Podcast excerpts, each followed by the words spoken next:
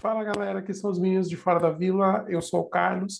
E agora, continuando aí a nossa sequência especial aí de análise, vamos falar sobre os laterais do Santos, que foi muita treta esse ano.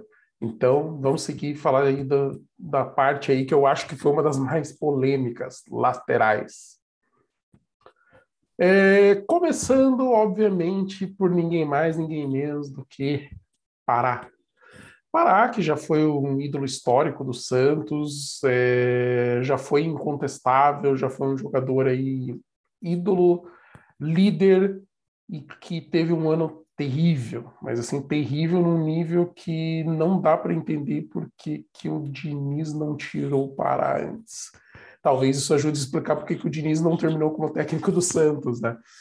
Pará teve um ano bizarro, cara, muitas falhas e falhas assim que davam gol para o adversário. Então, o Pará encostava na bola, estragava. Parece que a falha do Pará no, no gol da final da Libertadores desandou o ano do, do Pará, até porque a temporada 2020 só acabou no começo desse ano. É, gosto do, do Pará pelo contexto histórico, porém não dava para defender, cara. No começo a gente até tentou ser um pouco mais paciente, só que a hora que viu que não dava, a gente pediu muito a saída dele, falamos, cara, coloca no banco, deixa ele se recuperar, deixa acalmar, sabe, esperar é, as coisas melhorarem, sabe, e a gente queria chances para o Madison, porque o pouco que o Madison jogava, ele estava melhor do que o Pará.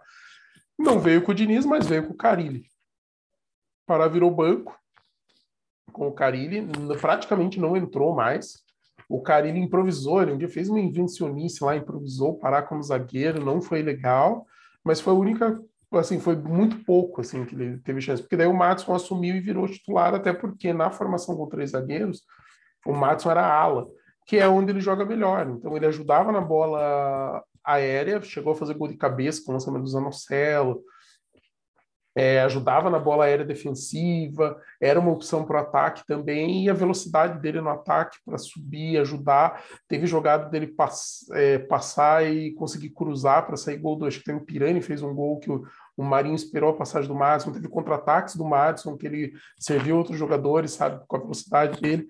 Então o Madison acabou se consolidando. O Madison é espetacular como lateral? Não, não é. O Madison é um lateral limitado, principalmente defensivamente mas é um cara que ofensivamente ajuda muito. Ele é um cara que ofensivamente tem muita velocidade e acaba ajudando demais. Então, o Matson acabou se firmando como ala mais do que como lateral. O Pará nem mais no Santos está. Pará tinha mais um ano de contrato, rescindiu, foi para o Cruzeiro. Cruzeiro ainda está com o transferban, mas agora com a compra pelo Ronaldo Fenômeno deve pagar. Eles estão calculando aí cerca de 20 milhões de reais para zerar o transferban e aí poderia registrar o Pará. Pará que provavelmente deve ter sido convidado pelo Luxemburgo, vai jogar uma Série B com uma cobrança diferente, um nível diferente, talvez ele possa ajudar, ainda mais se de repente o Luxemburgo fizer um esquema com três zagueiros e jogue mais de ala, ou que ele possa ser um segundo jogador de meio de campo, que ele tem qualidade no passe, experiência também, né? É, série B, você ter jogadores mais experientes que segurem a onda para você desenvolver alguns garotos faz muita diferença. Pará pode ir bem, torço para que ele vá bem, para tipo, apagar esse ano horrível que ele teve, para a gente lembrar daquele Pará glorioso que a gente teve lá atrás. E por último, o nosso terceiro lateral oficial que a gente tinha, teve nessa temporada, Felipe Jonathan, que foi péssimo jogando de lateral. Ele fez um ou dois jogos que ele se destacou, mas sempre ofensivamente na defesa terrível, cara. Ele não consegue acompanhar o jogador porque ele não tem velocidade suficiente. Ele tem muitas limitações defensivas, muitas limitações assim, da leitura defensiva. Mas é um jogador que tem técnica e sabe jogar para frente. Ele sabe driblar, ele sabe passar, ele aparece no ataque, sabe chutar, cruzar é demais. Mas assim, aquela bola rasteira do, da linha de fundo, isso é uma coisa que ele sabe fazer. Então é um cara que, a partir do momento que o Carilli é, começou a escalar ele no meio e não na zaga, o futebol do Felipe Jonathan voltou. E aí voltou a ser aquele Felipe Jonathan que a torcida gosta e que apareceu bem. Então o Felipe Jonathan jogando no meio foi bem. Eu não vou dizer que ele foi espetacular, porque é demais também. O Santos não teve um ano fácil, mas ele jogou bem como o segundo homem do meio de campo. Então, quando o Carilli acertou o meio com o Zanocelo e Felipe Jonathan, Felipe Jonathan jogou bem, sabe marcar ali no meio, não precisa daquela velocidade para correr atrás de ponta, que normalmente são jogadores mais rápidos do adversário, e acabou funcionando bem. E por último, dos laterais que a gente usou esse ano, a gente teve o Moraes também, que estava emprestado, está emprestado pelo Mirassol para a gente. É, ao contrário do Bosa, que era só até o fim do ano, o Moraes acho que tá fim, até o fim de 2022. E é um bom jogador. Às vezes que entrou, mostrou qualidade ele sabe apoiar, ele tem uma certa qualidade no passe, ele tem velocidade, tem muita disposição. Talvez ainda precise de mais tempo e mais aprimoramento para ser um jogador mais importante. Mas se o Carilli mudar para o esquema de dois zagueiros, que é uma coisa que ele já tem falado, eu acho que o Moraes larga na frente para ser o lateral, pelo menos nesse começo de ano. E aí o Felipe Jonathan teria que achar seu espaço no meio. E lembrando que Felipe Jonathan é um jogador novo, tem 23 anos e tem mercado na Europa, tem times europeus de olho, a Juventus estava de olho até uns tempos atrás, e tem potencial de ser vendido e render um bom dinheiro para o Santos. Porém, mais uma vez, a gente não tem reserva. O Santos hoje tem o Madison na direita e, em teoria, o Felipe Jonathan na esquerda. Mas como ele não vem bem, vamos dizer que é só o Moraes e o Felipe Jonathan virou mais um jogador de meio de campo. E aí o Santos tem o quê? Tem que recorrer para a base ou ir para o mercado. Aí a gente tem no sub-20 o Cadu e o Jonathan é, como laterais direitos. O Jonathan chegou a jogar alguma vez, o Cadu acho que também com o Roland, mas assim, a gente ainda precisa ver eles, se, talvez sejam boas opções para banco, mas não sei se eles estão prontos ainda para assumir titularidade em caso de lesão, suspensão. É, e na esquerda a gente tem o Lucas Pires e o Sandro Perpétuo também, sabe? Tipo, jogadores que a gente ainda precisa ver, tem que ver se dá conta. O Lucas Pires parece ter potencial, mas às vezes a gente pode estar analisando errado também, tem que ver se ele dá conta no time de cima. E a gente tem a volta do Daniel Guedes, cara. Daniel Guedes, lateral direito, estava emprestado para Fortaleza, não vinha jogando pelo Fortaleza, jogou pouco lá, então, ou seja, não se destacou no Fortaleza. Lembrando que o Fortaleza esse ano teve um ano muito melhor que o Santos, então justifique talvez ele não ir bem no Fortaleza, mas está sendo avaliado pelo Edu Dracena e pelo Carilli, porque o Santos está sem opção. De repente ele pode ficar como opção para o Matson e a gente tem um jogador que é um pouco mais experiente para também não queimar os garotos. E como esse ano a gente jogou com três é, zagueiros, a gente teve muitos alas jogando. A gente teve o Madison sendo o titular da ala direita, e a gente teve o Lucas Braga jogando a maioria do tempo como ala esquerdo. E o Lucas Braga foi bem fazendo essa função. É, é um cara que tem muita disposição e muita velocidade, então ele conseguia acompanhar, voltar. Mas ele foi ainda melhor quando o Marcos Guilherme jogou junto, porque daí o Marcos Guilherme fazia um meia pela esquerda e o Lucas Braga fazia o, o ala. Quando o Lucas Braga estava mais na ponta, o Marcos Guilherme fazia cobertura. Quando o Marcos Guilherme estava mais para frente, era o Lucas Braga que fazia. E com o Felipe Jonathan fazendo o segundo homem de meio de campo ali na esquerda, a gente tinha um trio no lado esquerdo formado por Lucas Braga, Marcos Guilherme e Felipe Jonathan, que era forte, que tanto ofensivamente pela qualidade e velocidade deles, quanto defensivamente, porque um fazia cobertura do outro. Então funcionou muito bem nesse esquema, esse trio, foi muito interessante de ver. É, a gente teve o Marcos Guilherme fazendo ala esquerda, mas não foi bem. Quando ele fazia direita era pior ainda, então os piores momentos do Marcos Guilherme foram jogando de ala direita.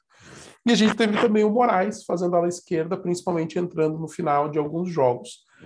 É... De lateral, o desenho é esse, foi mais ou menos isso que aconteceu. Então a gente teve momentos jogando com dois zagueiros que os laterais não foram bem, então Pará e Felipe Jonathan não foram bem como laterais. E depois a gente teve momentos jogando com alas, onde o Matson e o Lucas Braga foram bem. O Moraes, o pouco que jogou, mostrou um, um futebol ok, uma muita vontade, velocidade, mas ainda tem que desenvolver, a gente precisa ver mais.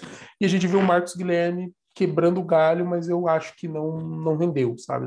Às vezes que eu vi Marcos Guilherme de ala, principalmente na direita, não foi legal. Mas é um jogador que pelo menos ajudou, né? Quando a gente não tinha o Madison, seja por lesão, seja por suspensão, a gente pelo menos tinha o Marcos Guilherme que entende o jogo e, assim, não comprometia também. Ele podia não ser muito bom ofensivamente naquela posição, mas também não comprometia defensivamente. De laterais esse ano foi esse. Não tem nada de novidades por enquanto. em relação a laterais, exceto essa volta do Daniel Guedes. Não tem nenhum nome, não tem nenhuma é, especulação no ar. É, a gente tem que esperar para ver também a, o que, que, pode ter de desfecho, de se existe alguma possibilidade de de repente chegar alguém, de a gente ter um, uma novidade, principalmente porque a gente vai precisar de, de laterais. É, lembrando que o Giamotto, que às vezes quebrou o galho, esse ano não, não foi muito, mas ele é um cara que já saiu também, então já está certo, que para mim é muito bom que ele tenha saído, porque já não tinha mais clima faz tempo, ele não queria renovar o contrato com o Santos, e era um jogador muito ok, a gente precisa de jogadores que sejam mais do que ok, a gente precisa do regular por cima, não do regular por baixo. E o último jogo do Giamotto foi uma tristeza, né? Tipo, o cara entrou para ser expulso e fazer pênalti que a gente tomou o gol e desandou todo o resultado. Então, por enquanto, de novidade, só o Bruno Oliveira, que é o jogador da Caldense, que jogou pelo Vitória, vem emprestado aí até o fim do ano que vem, confirmado, e a possível chegada do Eduardo Bauerman. Vamos ver o que, que o Santos. Por um lado, a gente não saber é ruim, porque a gente quer as novidades, mas por outro é bom que significa que o Santos não tem vazado informações. Vazar informação, cara, prejudica muito a negociação. Às vezes tem um jogador que o Santos está de olho, aí tem tipo o Santos e mais dois times. Vaza quando vê tem oito times querendo o cara, dez, doze, porque daí todo mundo tá sabendo que aquele cara tá saindo do time, tá sem contrato. Às vezes vem um time melhor, por exemplo, a, a contratação do William Bigode não foi porque vazou o interesse. Eu acho que o Fluminense já ia nele, porque era um jogador que estava disponível.